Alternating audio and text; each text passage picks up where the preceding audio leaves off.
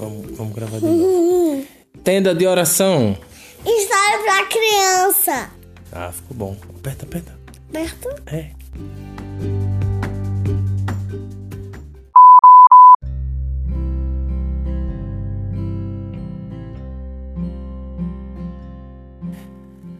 Olá, ouvinte do podcast Tenda de Oração. E hoje nós vamos iniciar uma série muito especial. E eu tô aqui com uma companhia que é mais que especial. É um dos amores da minha vida. Boa noite. Boa noite. Como é o seu nome? Maria Eduarda Siqueira é Nascimento Maria. Muito bem, Maria Eduarda. E hoje nós vamos gravar. O que é que a gente vai gravar hoje, Maria Eduarda? Histórias de criança. Histórias de criança. E essas histórias de criança estão aonde? Na Bíblia. Bíblia. Muito bem. Tu sabe o que é uma Bíblia? Sim, É o quê? é, é pra rezar. É para rezar. E tu sabe que a Bíblia é a palavra de Deus? Aham. Ah, tá. Deus é o nosso amigo ele, e ele e ele faz tudo se a gente quiser. Ai, meu Deus, muito bem, tá certo. Glória a Deus, aleluia. Então, daqui a pouco a gente volta para começar a nossa história especial. Até já. Fala até já. Tchau.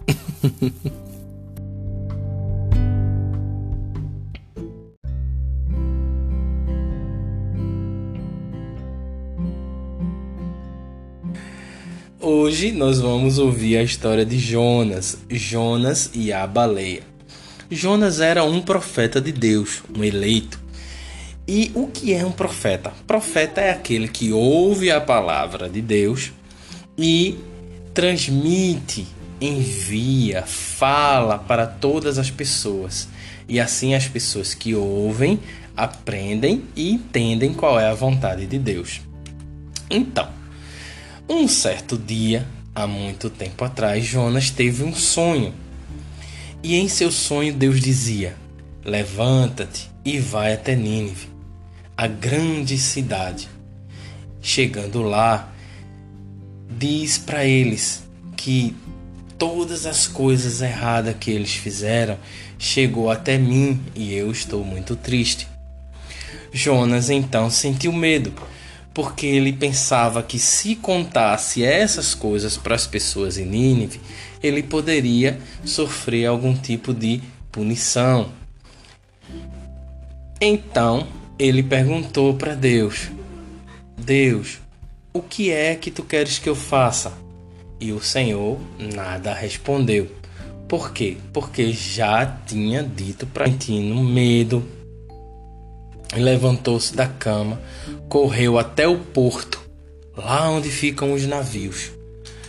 Pegou um barco e fugiu para a Espanha, uma direção totalmente contrária daquela que da cidade que Deus mandou ele ir. Jonas preferiu ficar na parte de baixo do navio, escondidinho, para Deus nem vê-lo.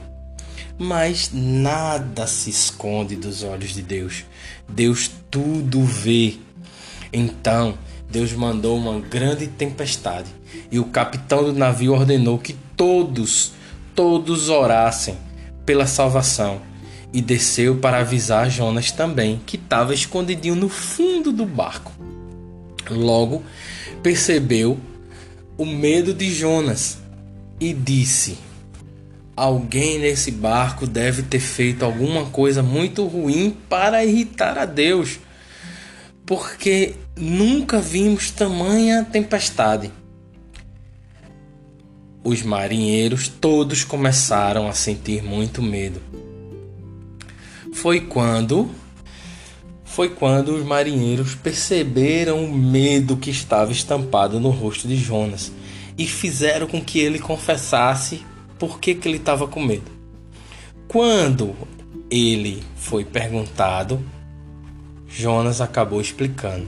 Então, os marinheiros disseram para o capitão: O que devemos fazer para acalmar a água? e o capitão nada soube dizer. Foi quando Jonas disse: Leve-me e joguem no mar. Respondeu ele: Faça isso e o Senhor acalmará todas as águas.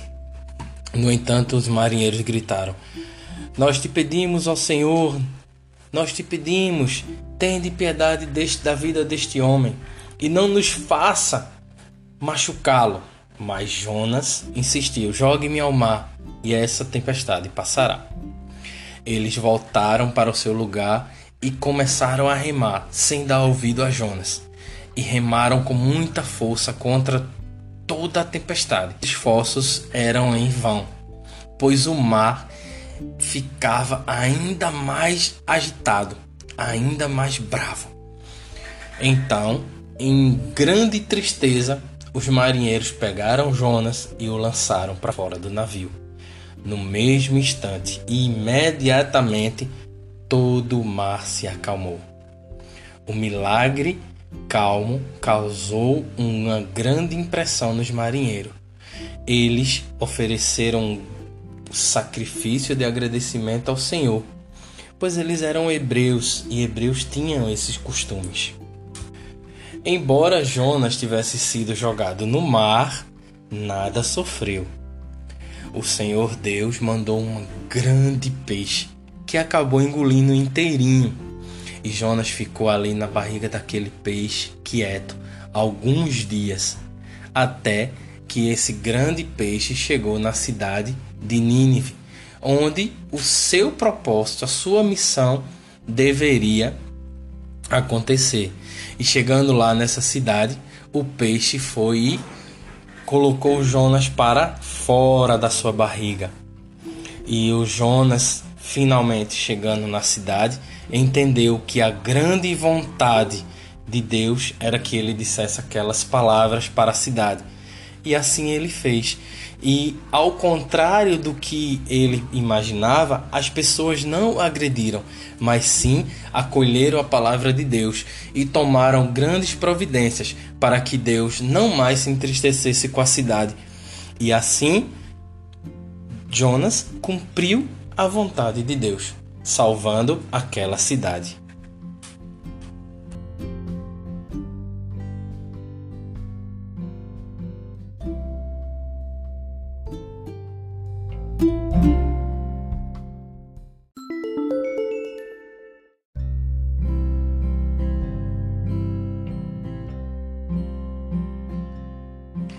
Então, Maria Eduarda, o que você entendeu da história de Jonas e o grande peixe?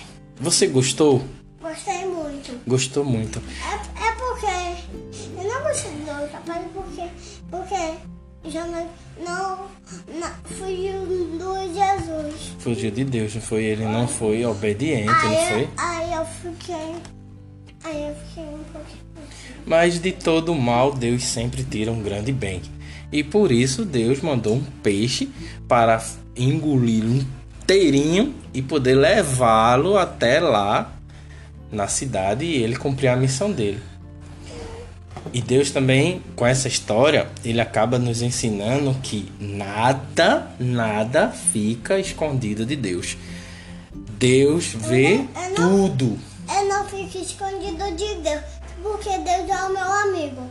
Ele brinca tudo, se eu quiser, ele brinca no- com eu no parquinho, brinca com eu na praia e brinca de questão de areia. Muito bem, então Deus está presente em todos os lugares, não é não? Inclusive nas brincadeiras. E eu ganhei uma medalha de corrida. Muito bem, filha. Olha aí! Então, encerramos por aqui a nossa história de Jonas e o grande peixe e deixar um recado para você que aguarde, virão novas histórias. Mas eu vou fazer um recado pra você. Então faça. Já volto. Tá bom. Esse é o recado. Esse primeiro é o recado do meu pai. Ele recebeu uma carta porque ele é meu amigo e ele faz tudo se quiser. Toma, pai. Obrigado, meu amor. Te amo. Fica com Deus. E essa é pra, pra eu, porque é porque eu ajudo o papai a lavar os pratos e, e ver e ver se ele se ele precisar de uma ajuda. Muito bem. Então, muito obrigado por ficar com a gente até aqui e até a próxima historinha. Tchau!